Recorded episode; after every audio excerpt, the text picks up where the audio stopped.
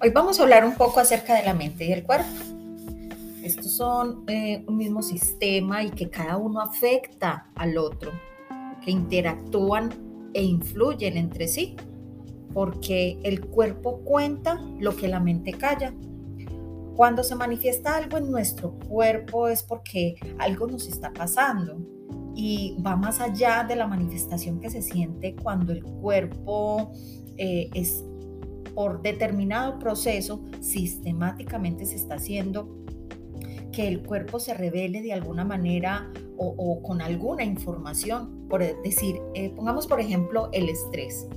Es probable que el cuerpo se espasme, eh, los músculos se atrofien, se contraen y, por ejemplo, en otras personas se puede manifestar de múltiples formas. Eh, por ejemplo, una gastritis, granos en la cara. la idea es eh, que de alguna manera hay que identificar y comprender que tanto el cuerpo y la mente están conectados, que el cuerpo y la mente son parte de un mismo sistema y que todo comportamiento tiene una intención más positiva, ¿cierto? Todo comportamiento es útil eh, en determinado contexto que no siempre es así. Todas las personas cuentan con todos aquellos recursos necesarios para poder cambiar y para actuar eficientemente. Que el significado de esta comunicación interna se encuentra totalmente relacionada con una respuesta que observamos. Las personas responden a su mapa de realidad, no a la realidad misma. Y el mapa no es el territorio. No existen fallas en la comunicación, sino la retroalimentación que tenemos de esta.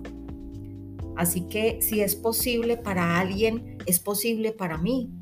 Y si yo puedo cambiar mi lenguaje interno, mi lenguaje de, creencias internas, puedo también crear mi realidad eh, externa. Entonces, pasamos de la realidad del cuerpo y la mente que creamos nuestras experiencias y lo que esas experiencias provocan en nosotros. Y te dejo esto, si algo no funciona, haz otra cosa, no te quedes estancado. Es una manera de identificar de que toda conducta se basa en un beneficio. El propósito de la conducta no tiene nada que ver con la conducta misma. La persona no es su conducta.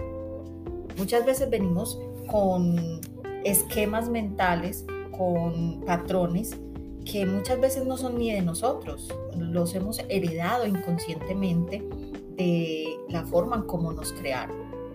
Entonces, hay recursos necesarios que tenemos que implementar en nosotros y tenemos que potencializar todo lo que sea necesario para cambiar esta conducta muchísimo más eficiente, desde la experiencia, desde la creación. Con esto me despido. Un abracito.